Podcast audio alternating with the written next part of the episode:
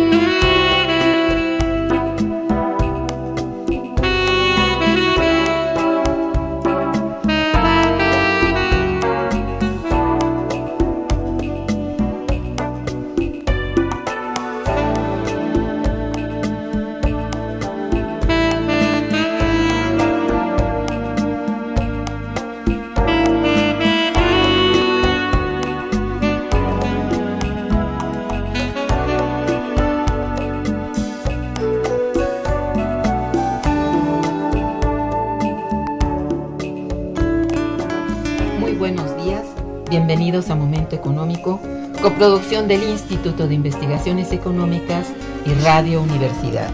Les saluda Irma Manrique, investigadora del Instituto de Investigaciones Económicas, hoy jueves 30 de mayo de 2019.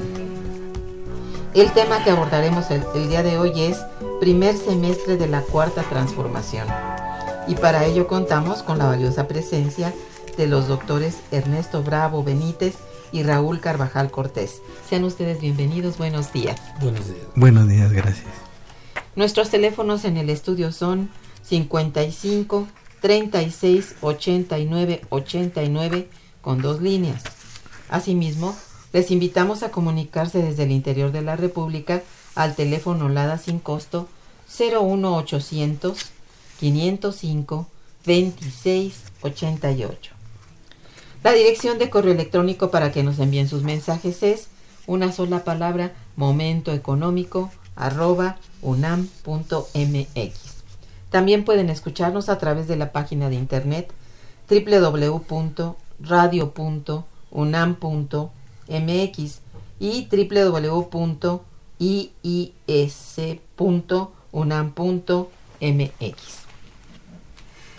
De nuestros invitados. Ernesto Bravo Benítez es doctor en Economía por el posgrado en Economía de la UNAM. Cuenta con maestría en Ciencias Económicas también por la UNAM y licenciatura en Economía por la misma universidad. Es miembro del personal académico del Instituto de Investigaciones Económicas, adscrito a la Unidad de Investigación de Estudios Hacendarios y del Sector Público. Sus líneas de investigación son Estado y Cambio Institucional, Economía Monetaria, Crecimiento y Desarrollo.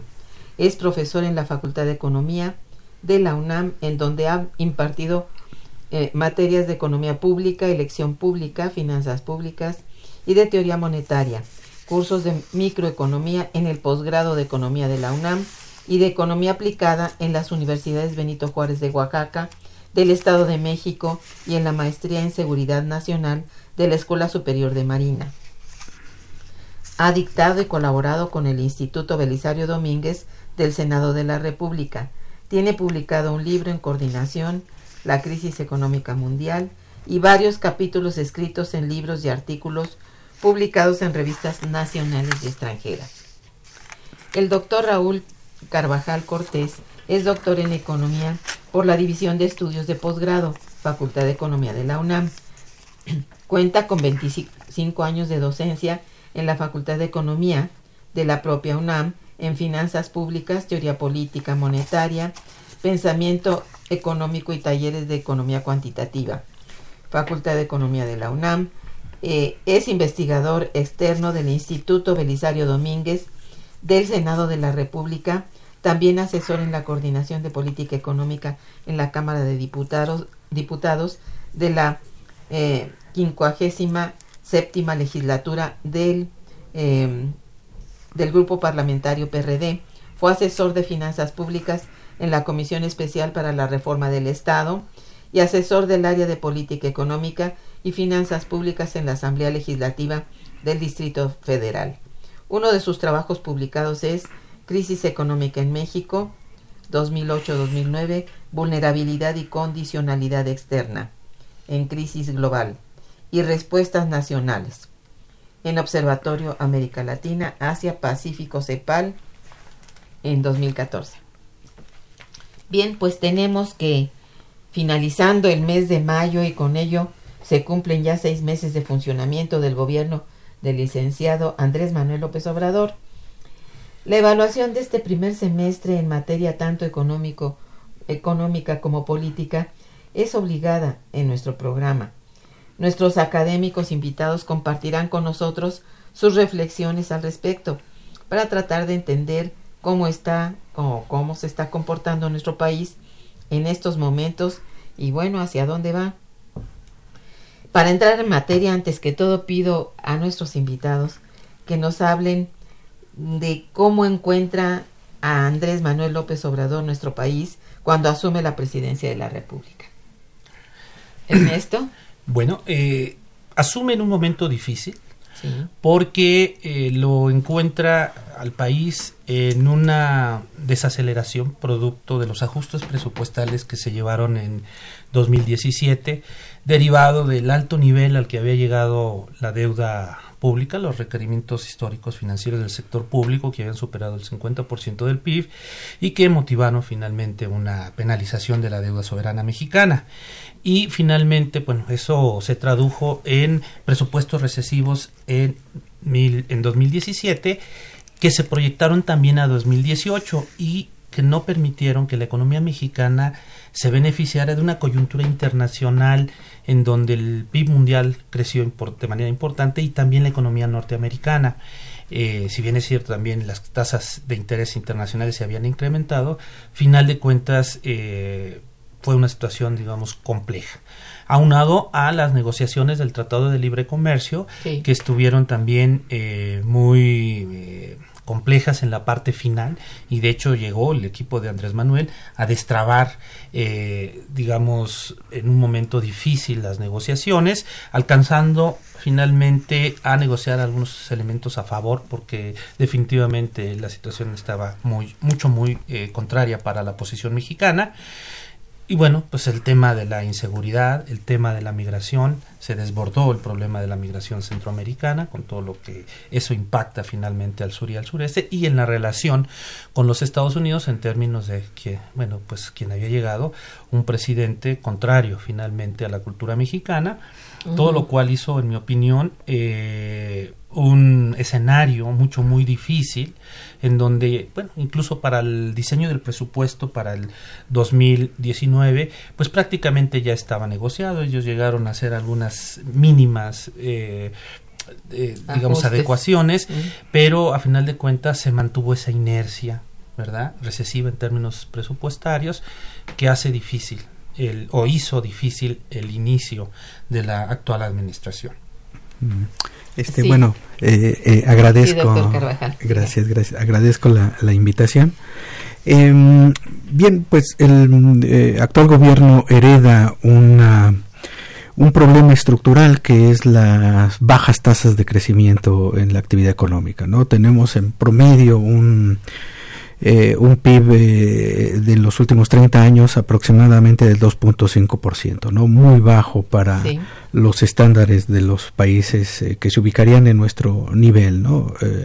deberíamos de estar creciendo al 4, 5% mínimo y, y este el modelo que se implementó en años anteriores eh, fracasó en este sentido y este es el reto que tiene el, el actual gobierno. Tiene que elevar los niveles de crecimiento. Desafortunadamente, eh, eh, para este año los niveles de crecimiento están continuamente a la revisión a la baja. No, no, no, no se espera una, un crecimiento eh, para, para este año. Pero ese es el reto, no, no puede tampoco cambiar un gobierno, una inercia de, de, décadas. ¿no?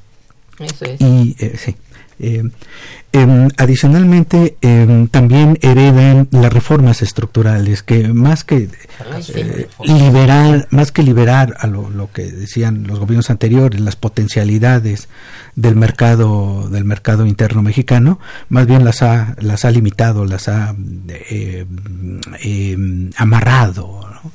Y, y, contrario a lo que a lo que señalan no no hemos crecido y eh, eh, se esperaba que a través de esta visión mm, neoliberal de, de crecimiento eh, se liberara la parte del capital humano con una reforma educativa que eh, no cumplía con los mínimos requisitos si nos abocábamos estrictamente a un modelo como los que planteaban una reforma educativa no iba a resolver esta parte ¿por qué? porque se partía de, de premisas erróneas.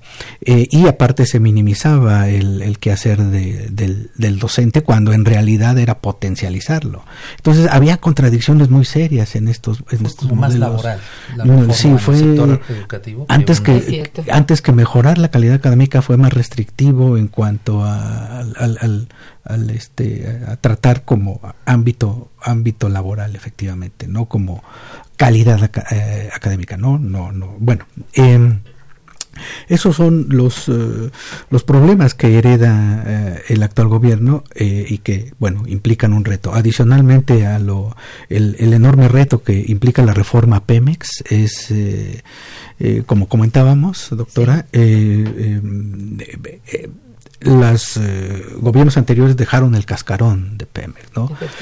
Es, es, heroico lo que está haciendo el actual gobierno tratando de eh, darle salida a, a, esta, esta problemática, pero ya está empezando. Así es. Bien, ¿cuáles son las principales acciones en materia económica que este gobierno ha puesto en marcha para revertir esa difícil situación que padecemos? Mm, pues yo diría, por ejemplo, pues eh, un clima de contención presupuestaria, ¿verdad? Por principio, para eh, poner orden. Se encontró un muy eh, desasiado manejo de la administración pública. Se ya se habló del caso de Pemex, un incremento anual de la deuda de Pemex de tres puntos porcentuales del PIB en el sexenio anterior, cuando finalmente la empresa no se capitalizó ni se proyectó en términos eh, productivos. ¿no? Eh, finalmente, compromisos, eh, reformar o reafirmar compromisos en términos comerciales, digamos, es otra de las líneas que le interesó desde el inicio, junto con incentivar la actividad económica, reconociendo un accionar estratégico, por ejemplo, el impulso a las zonas, eh, digamos, fronterizas, con la baja de impuestos y el incremento del salario, ¿no? Con la idea de que, bueno, no se nos fue, se nos fugaran recursos por esa distinta condicionalidad económica entre Estados Unidos y, México. y renegociar la deuda, finalmente se reconocen los pasivos eso fue algo muy importante y el compromiso de no hacerlos crecer, junto con pues incluso la promesa de un superávit fiscal. Y ya también en última instancia pues se ha dicho dentro del Plan Nacional de Desarrollo la necesidad de impulsar una política industrial. Serían, digamos, ejes eh, centrales en los que, junto con, bueno, también confirmar la autonomía del Banco de México, eh, un respeto a la Secretaría de Hacienda en términos del diseño de la política fiscal. Eh, son condiciones difíciles en las que se está moviendo el diseño de la política económica y compromisos internos y externos que, como decía el doctor Carvajal, no se pueden tan fácilmente en el corto plano este, desandar, deshacer y que, bueno, finalmente te comprometen en el quehacer de la política económica. Sí, esto es así. Y francamente, bueno, en lo personal siento un gran desencanto, lo confieso, de que los principales ejes de política económica que debieran realmente cambiar y es transformarse son tanto la política monetaria como la fiscal y ninguna de las dos va a cambiar por lo menos en el corto plazo. Y esto es, siento yo, un punto a partir del cual no podemos pensar con facilidad acerca de crecimiento del PIB y más aún de aumento del empleo. Entonces eso para mí es un gran desencanto porque francamente pensaba que iban a tomar bueno, una visión distinta a partir de la cuarta transformación. No sé, hay razones, como dicen ustedes, de esa inercia que se venía dando y que tampoco es de, bueno, ya le paro aquí por decreto, cambia. No, eh, hay que hacer, yo creo, distintas estrategias para ir, eso espero, cambiando hacia una visión diferente. Porque una política fiscal como la que tenemos no puede llevarnos a buen puerto. Ustedes no me dejarán mentir. Una política fiscal con una tributaria que no recauda, o sea, no recauda suficiente, no puede aumentar el gasto. Entonces estamos coartando francamente la posibilidad de crecimiento. Sin un gasto en inversión en infraestructura robusto, no podemos eh, tener esperanzas, ¿no? E, eso es lo que yo pienso. Y sobre todo, vuelve a estar mm, plenamente, eh, vamos, supeditada la, la, finanza pública a la política monetaria. Entonces eso me, tiene este, preocupada porque yo pensaba en algo distinto. Sin embargo, ustedes tienen la palabra. Eh, sí, em, efectivamente, eh, la política fiscal no es una política fiscal eh, expansiva. Hay una redistribución del gasto público. Em, no se está incrementando el gasto, por ejemplo, en términos de participación del Producto Interno Bruto de la actividad económica. El indicador básico que medimos, ¿cuánto representa el gasto total del gobierno en toda la actividad económica? Para 2019, a alrededor del 20 23.4%, que lo podemos dejar eh, cerrar en, en, en, 23%. Y más o menos es lo que ha estado, eh, los las últimas, eh, la última década, por lo menos alrededor del 22, 23 o 24%, ¿no?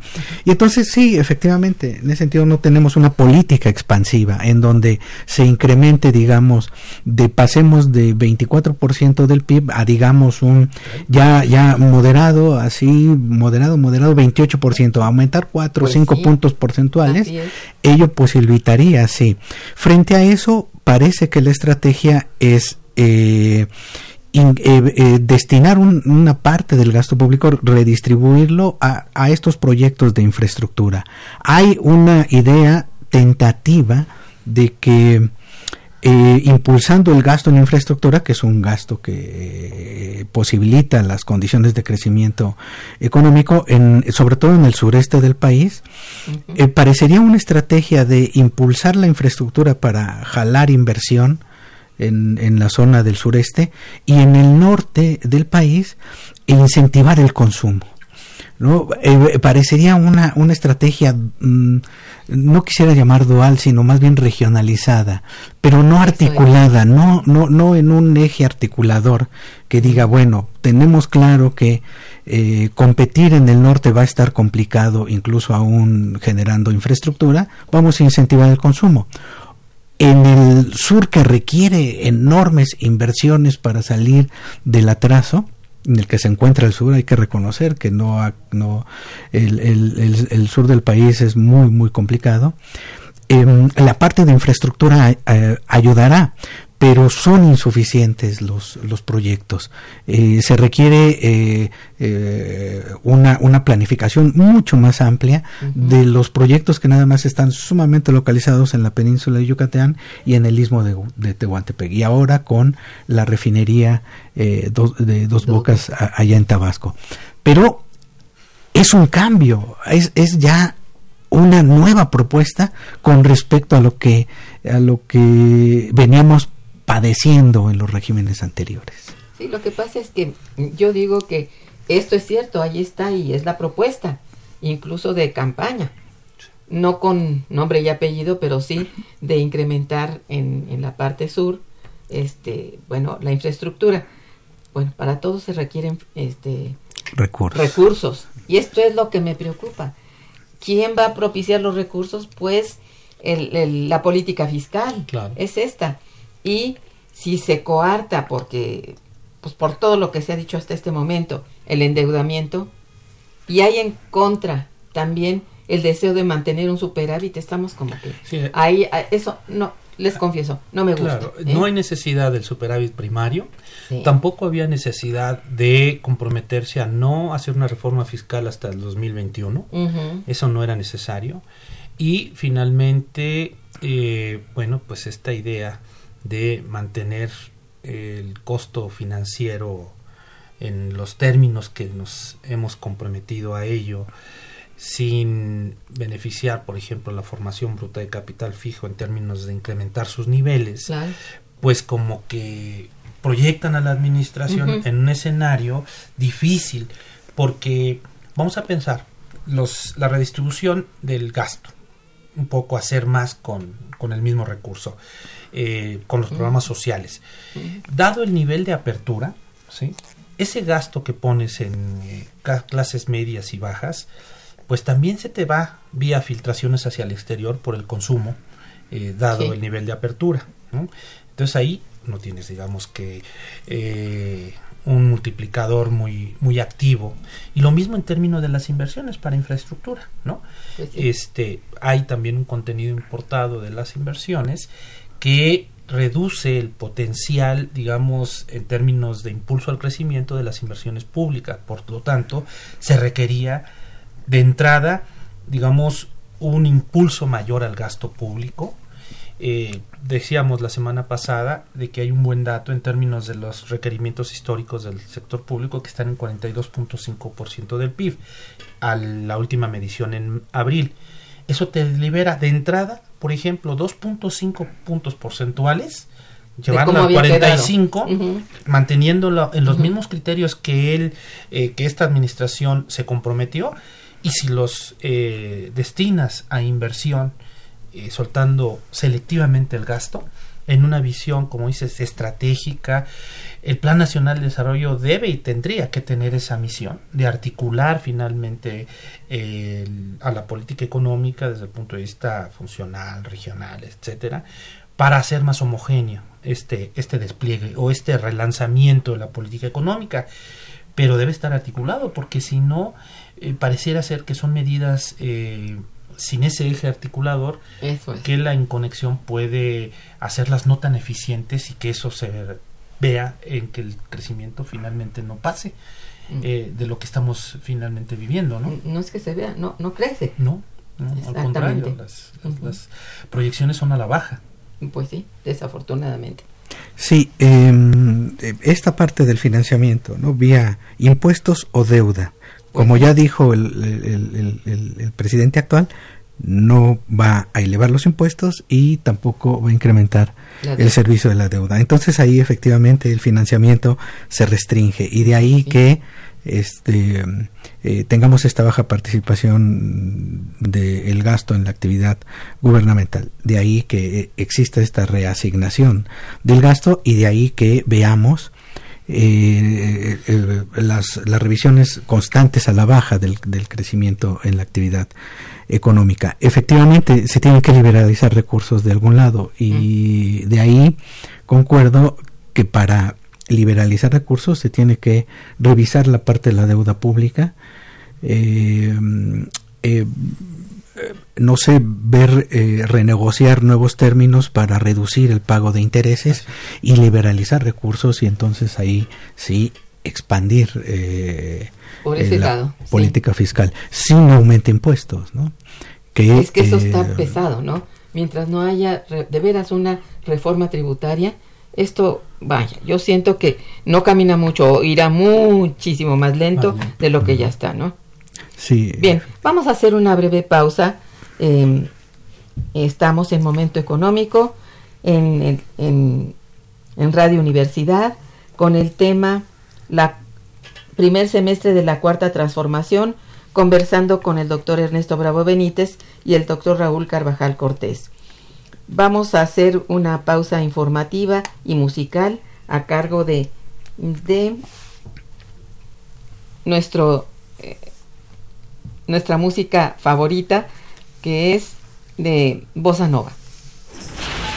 Está escuchando Momento Económico.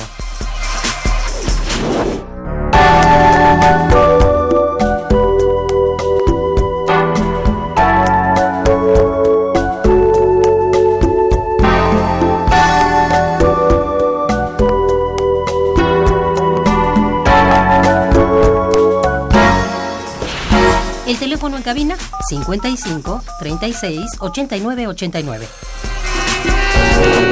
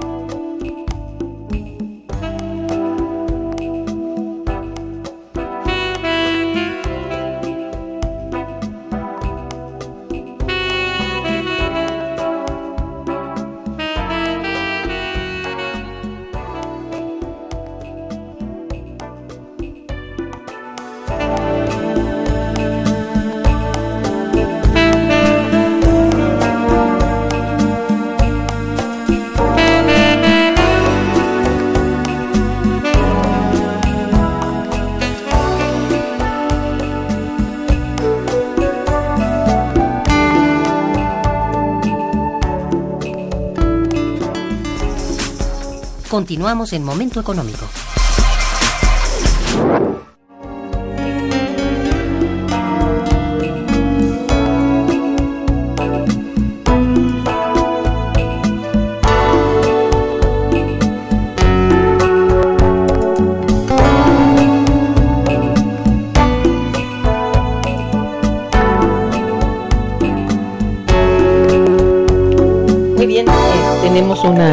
Llamada de un radioescucha frecuente que es don Agustín Mondragón. Gracias, don Agustín, que felicita a los invitados ya al programa. Dice, mientras el gobierno mexicano no controle a través de impuestos la salida de dinero de las multinacionales y obligue a pagar impuestos de lo que venden en México, el problema que nuestro país presenta no se solucionará. Se debe de controlar la bolsa de valores y todas las empresas que evaden impuestos.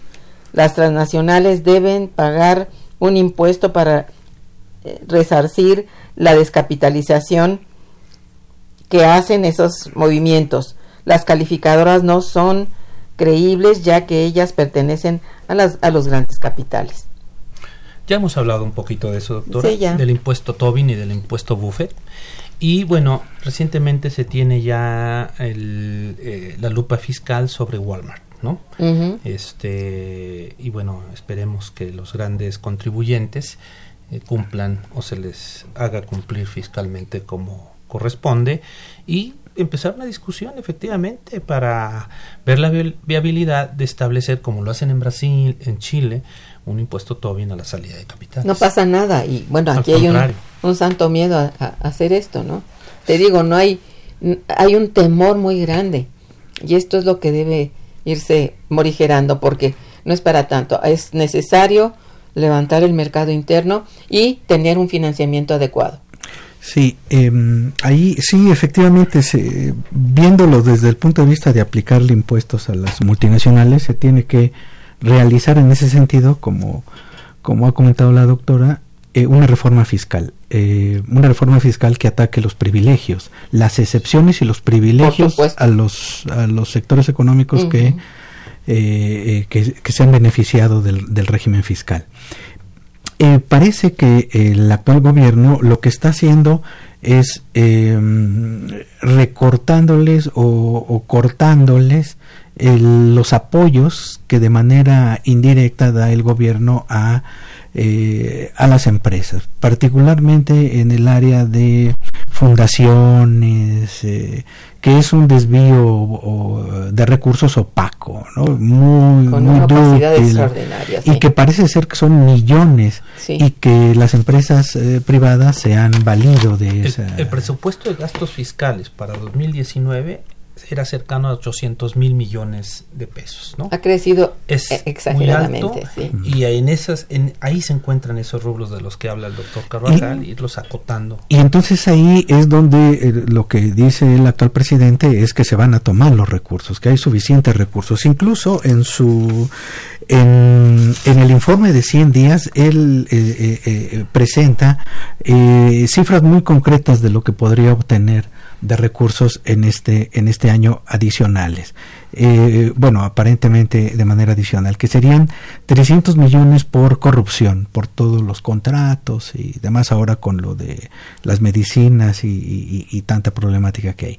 200 eh, mil de austeridad y 200 mil de ahorros, que ahí es donde eh, sí es una, una crítica constante, porque esos ahorros implican despido de personal. Y Compactación de estructuras administrativas que no necesariamente es recomendable. Y se entiende que busque pues eh, ahorros, pero el sacrificio ha sido enorme porque se pierde capital capital que se ha formado en el sector público y eh, que bien sí hay que revisar hay que ver cómo están las condiciones de los trabajadores etcétera etcétera pero es, son recortes muy drásticos en esta parte que afectan eso es algo muy el, el, empleo. Nada más para terminar con todo esto eh, piensa hacer una bolsa de 700 mil millones de pesos que bueno, ya es una cantidad. El problema es que una parte de esto solamente son reasignaciones. Estamos diciendo que, eh, eh, que de estos 700 mil, aproximadamente, eh, así medio calculando, unos 600 mil millones de pesos son reasignaciones y probablemente los otros 100 mil pudieran este eh, eh, obtenerse adicionalmente. Pero oh, pero son solo esto cifras que obedecen nada más a condiciones muy muy discrecionales que falta ver. Desafortunadamente eh, pues esto no se traduce en que podamos expandir el, gasto público no, hay seguridad en sí, exactamente. Yo, yo decía el tema de la compactación de estructuras presupuestales que tiene que ser un trabajo de verdad muy minucioso en donde en mi opinión más que las directrices de la Secretaría de Hacienda en este sentido para ahorros debería estar la doctora Irma Sandoval como en una eh, actividad actitud mucho más activa dado que finalmente es una experta de la gestión pública eh, para finalmente eh, proponer medidas de austeridad pero que no lleven a ese al despido a ese nivel en donde mandos medios y operativos han salido eh, afectados en un momento en donde tenemos que cuidar mucho el empleo ¿no? Eso es lo que yo digo. Eh, Randall Wright, por ahí, un economista este, norteamericano eh, muy propositivo, hablaba de el gobierno como el empleador de última instancia en momentos de crisis. Sí, sí. Entonces, yo creo que ahí tendrían que revisar esa política de austeridad. Estoy de acuerdo completamente. Eh, para que los ahorros, las economías sean en otras áreas que, que están, por ejemplo, hablábamos del IPAF, ¿no? Que suben los recursos de 38 mil millones de pesos en 2018 a 53 casi 53 mil millones de pesos en 2019, ¿no? Un incremento interesante o muy importante que no, en mi opinión, no se justifica. ¿Verdad? Sí, bueno, el dato concretito serían 51.300 eh, millones, poco más, de pesos, eh, cuando otros rubros, pues finalmente no sufrieron incrementos de esa magnitud. Yo diría que tendríamos que voltear esas áreas para, ah, sí. Habría que darle una revisada al famoso IPA. ¿eh?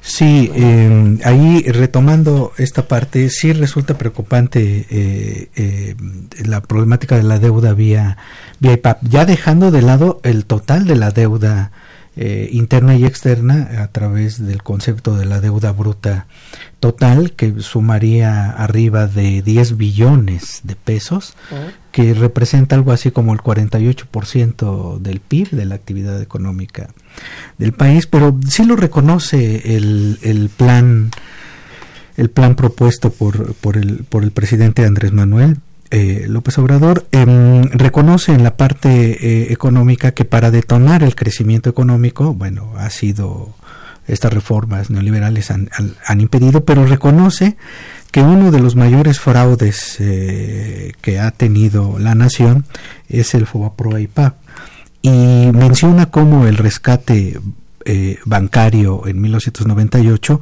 primero sumó una cantidad de 552 mil millones de pesos eh, y se aprobó para, para 1998 más de 700 mil millones de pesos. Oh. Pero resulta ahora eh, que esta cifra se ha quedado muy pequeña. El PAP ha publicado ya en su página, y todos lo pueden consultar, eh, los eh, informes financieros de, este instituto. Y ojo, estamos dejando de lado la deuda bruta total aparte. Esta es otra deuda, esta es deuda privada que se hizo pública. Y eh, en los estados analíticos, eh, y es lo bueno de la actual administración, que están dando esta información, cosa que no daba los regímenes anteriores, pero aquí tenemos información y sí está mostrando focos rojos eh, muy alarmantes. ¿Por qué? Porque estamos hablando que en el estado financiero de 31 de marzo de 2019 al 31 de diciembre de 2018, están, están registrando saldos de, deuda del IPAD por un billón de pesos aproximadamente. Un billón de pesos. Y el abono en el periodo, estamos hablando de 7 billones 946 mil 888 millones de pesos. Es una cosa, siento yo, muy grande, demasiado. Eh, sí, porque entonces esto eleva y dispara. Si tenemos ya eh, el 48% del PIB con respecto a la deuda bruta total, le sumamos esto del IPAM eh, más otras deudas adicionales, pues estaremos alcanzando casi el 100% de deuda del PIB. Es una cosa terrible, no, sí. Eh, eh, bueno, ya no digamos el, el, presupuesto, ¿no? Ya no hay capacidad de pago. Y digo, pues hay, hay países como Japón que tiene el 100% de su deuda, pero Japón es un país este, desarrollado y, y, se autofinancian los países desarrollados, pero nosotros no somos un país desarrollado. Y ese es un foco eh, eh, terrible. Em, ahí es donde veo un real reto de la actual administración. ¿Cuál va a ser la política a seguir Yo preguntaba con los hacedores del paquete económico de qué tanta injerencia tuvo la actual administración en la confección del presupuesto para el 2019.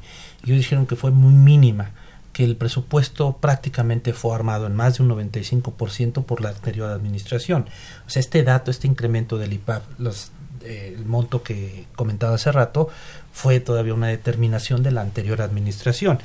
Ahora ya se tienen los precriterios generales de política económica y esperemos, finalmente, a la luz de los acontecimientos, de las recomendaciones, del clima internacional que para 2019 no se plantea bien, ya el Banco Mundial eh, habla de eh, una digamos, un menor crecimiento y también de los Estados Unidos por esta incluso mayor eh, nerviosismo de los mercados internacionales por la guerra comercial entre Estados Unidos eh, y China, en donde, bueno, pues todos estos factores tendrán que ser justa, o sea, muy eh, sopesados para la propuesta de presupuesto que se haga finalmente en los criterios de política económica para 2020 y en donde algunas de estas, digamos, condiciones particulares se corrijan y quizás por ahí también podamos eh, darle o se pueda por parte de la administración este federal eh, tener digamos más elementos para incidir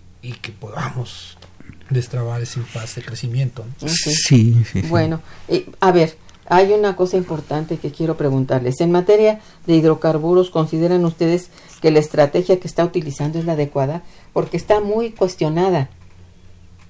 Eh, este, sí, Raúl. Eh, sí, em, sí eh, sobre todo muy cuestionada por las el, capital externo, ¿no? Pues ¿Por qué? Porque em, desde em, el principio cuando presentó Pemex su plan de expansión y, renovación de sus refinerías y, extracción de hidrocarburos, en fin, todo un plan para impulsar eh, el, sector energético, particularmente el petrolero, Em, los inversionistas, los tenedores de bonos en su, a principios de año, criticaron duramente este plan de, de, Pemex corporativo, en el sentido de que los recursos eran insuficientes dado la expansión eh, que estaba proponiendo eh, Pemex eh, al principio. Y entonces, ¿cuánto estaba, por ejemplo, la calificadora FIS, que yo no voy a defender a FIS, es después de la crisis 2000 eh, ocho en Estados Unidos eh, quedaron muy, pero muy mal paradas estas calificadoras. Pero lo que señalaban puntualmente eh, es que eh, Pemex estaba más o menos considerando una expansión haciendo uso de unos 100 mil millones de pesos para esta expansión y qué es lo que les decía Fish que era insuficiente que se requerían por lo menos el doble más del doble siguen diciéndolo ¿eh? y, lo reiteran. Eh, cuando las autoridades se dieron cuenta de, esta situación fue cuando reaccionó la Secretaría de Hacienda y Crédito Público y dijo bueno vamos a hacer incentivos fiscales para ampliarle la, eh, los recursos ¿no? y entonces ya reaccionaron pero reaccionaron después de lo que habían habían dicho estas estas calificadoras. Quitando estas calificadoras, sí, efectivamente, Pemex necesita más recursos y necesita liberarlos de esta parte de la deuda de la deuda tanto del IPAP como de la deuda externa. Necesita renegociar los términos para liberalizar recursos y entonces sí, con los proyectos que se tiene para expandir el sector energético, darle la viabilidad porque sí, eh, cualquiera que uno eh, estudie la parte de, del funcionamiento de una empresa en finanzas corporativas para la expansión del presupuesto de capital de una empresa mínimo, sí requiere señalar un monto con claridad real, efectivo. Y como se presentó en Pemex, no daba el informe en inglés que se filtró en la prensa de, de la dirección corporativa de Pemex, eh, no hablaba con claridad de dónde obtener los recursos. Después ya en, en, meses, en semanas posteriores, eh, presentó Pemex un plan eh, ampliando los recursos, ¿no? Y ahí fue cuando, ah, sí, las otras calificadoras ya, ya moderaron, iban, se iban sobre, la sobre, sobre, la crítica, el que se adelantó fue Fitch, pero las otras calificadoras ya moderaron, ya después cuando vieron que ampliaron un poco, que aún así sigue siendo insuficiente, pero que ampliaron el capital a invertir, entonces ya le bajaron. Se hablaron ya de 8 mil millones de dólares, ¿no? Cerca de sí, sí, sí. Eh, eh, pero sí, efectivamente, no es, una, no, es una política acabada energética completa, ¿no? Ha sido reactiva. en ese sentido. Ese fue uno de los ejes, ¿no? Digamos, del actual gobierno, de la propuesta como incluso candidato. Yo lo veo positivo, este, esta reordenación del sector energético. Del cascarón. Así es, porque, eh, bueno, la creciente dependencia, ¿no? De la importación, pues no solamente de gasolina, ya estábamos importando petróleo crudo, en algún momento que fue eh, algo bizarro finalmente. Eh, también teníamos un impacto en balanza comercial, ¿no? Este, precisamente la importación de hidrocarburos nos estaba pegando fuertemente. Entonces, el reposicionar al país en este sentido nos va a ayudar, primero, bueno, pues a bajar esa dependencia, ¿verdad? Eh, de las importaciones de gasolina y corregir también balanza comercial.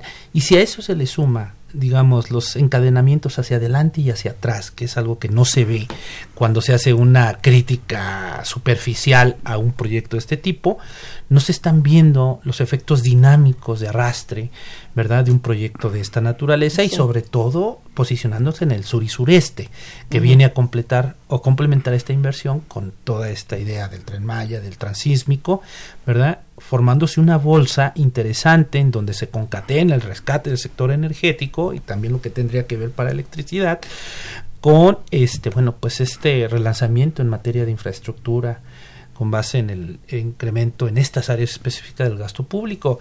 Pero aún así creemos que todavía es una estrategia nebulosa, no tan eh, decantada que, mande señales más claras, precisamente para que no pase lo que dice el doctor Carvajal, ¿no?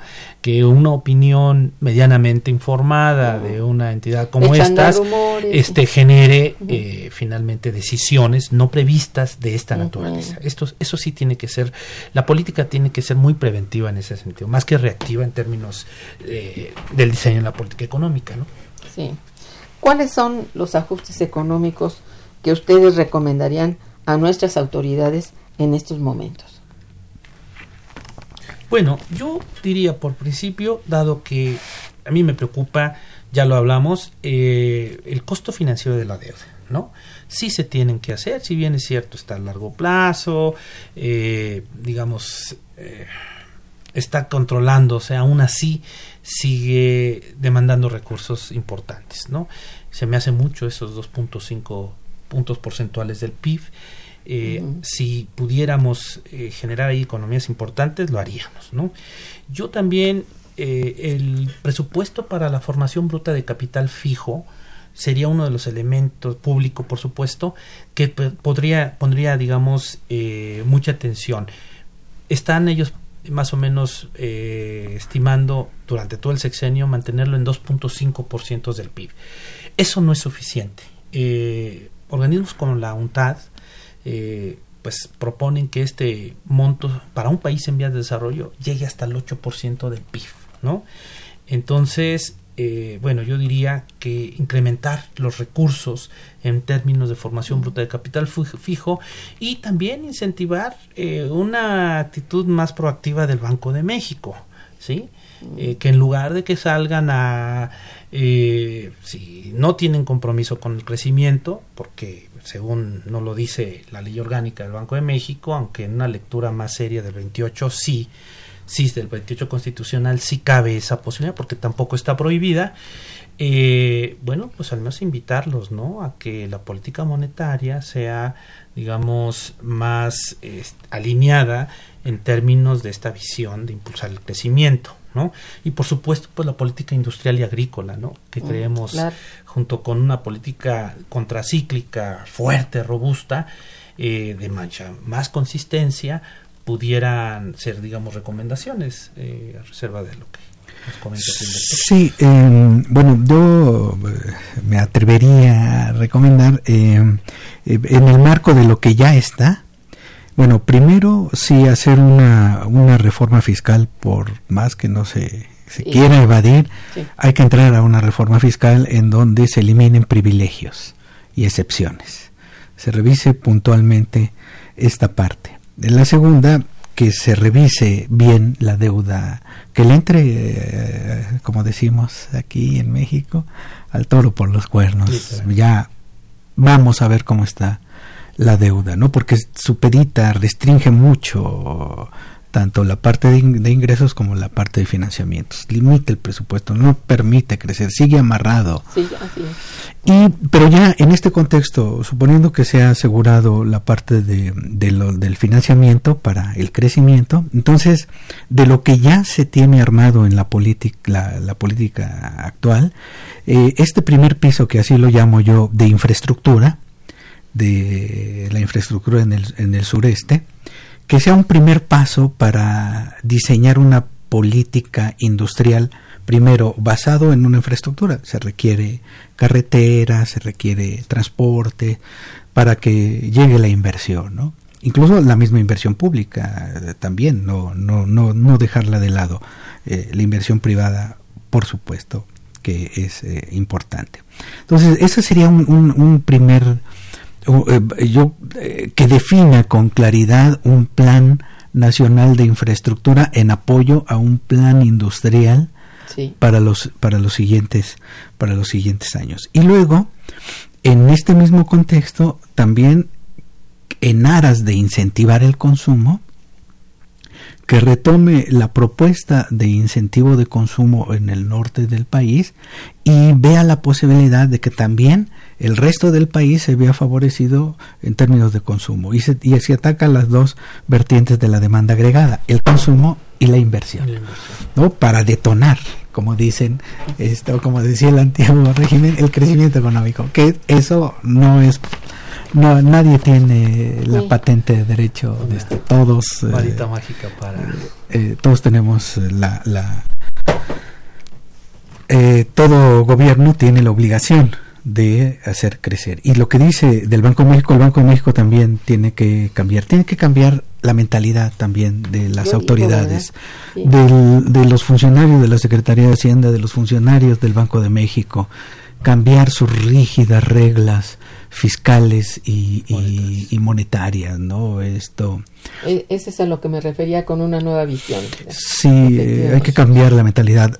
Eh, el, el, presidente Andrés Manuel tiene esta mentalidad. El problema es eh, que cuando les dice hagan austeridad, bueno, pues lo aplican a rajatabla, no, no lo ven, eh, no tienen la sensibilidad suficiente para decir, bueno, vamos a despedir trabajadores, veamos cuáles son los que... Eh, muy cuidadosamente, porque exactamente. ha sido muy, muy, muy duro para la población este, este tipo de, de medidas.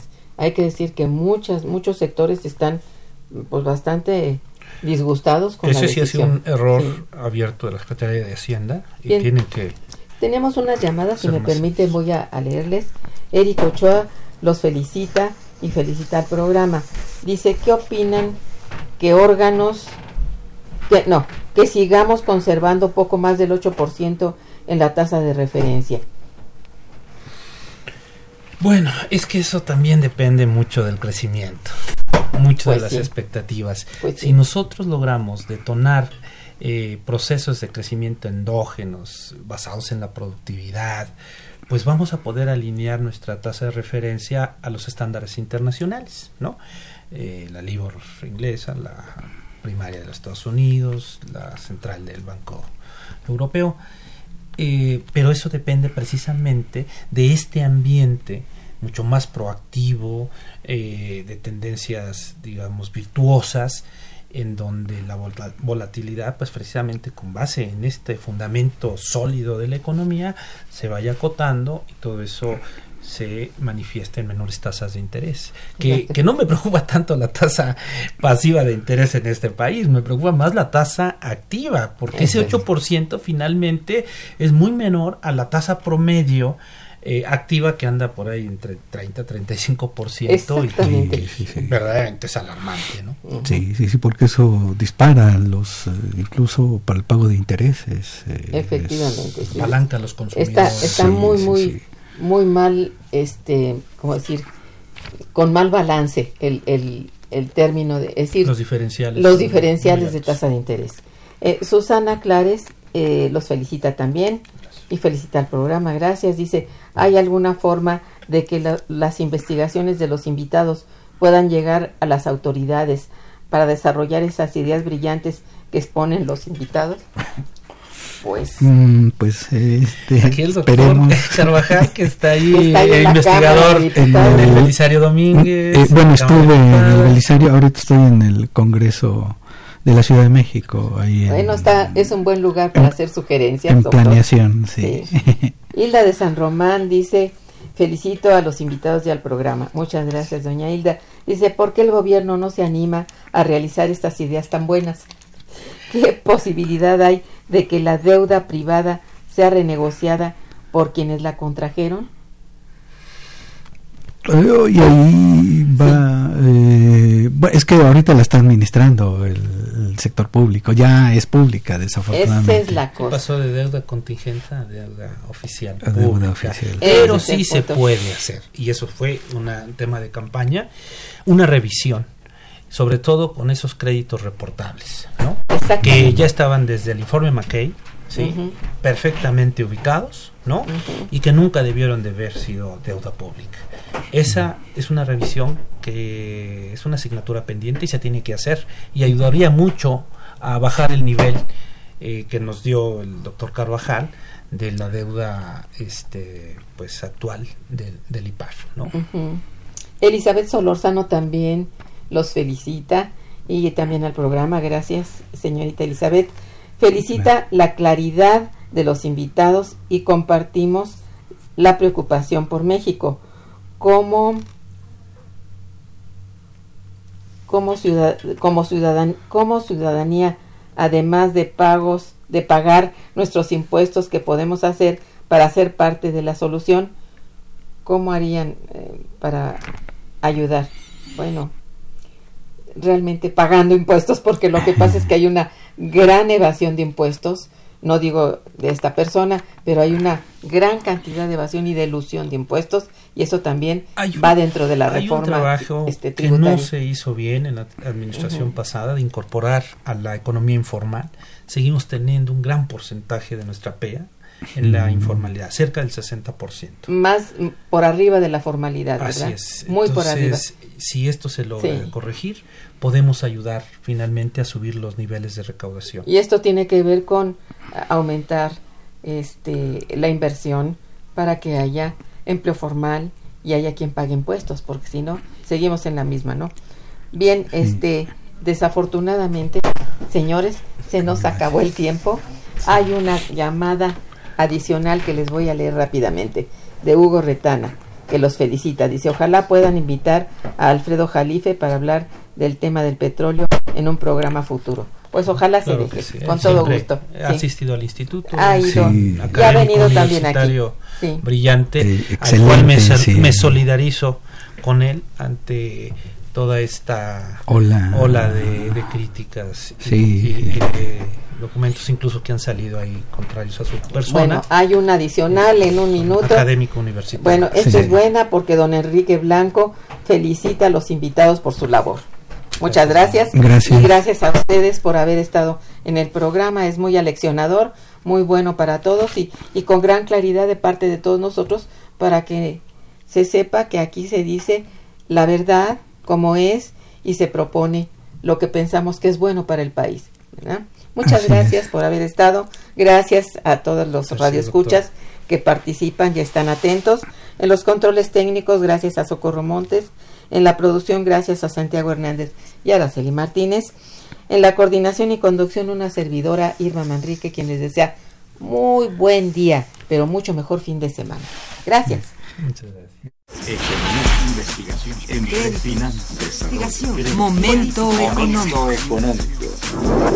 Radio UNAM y el Instituto de Investigaciones Económicas presentó Momento económico. Momento económico.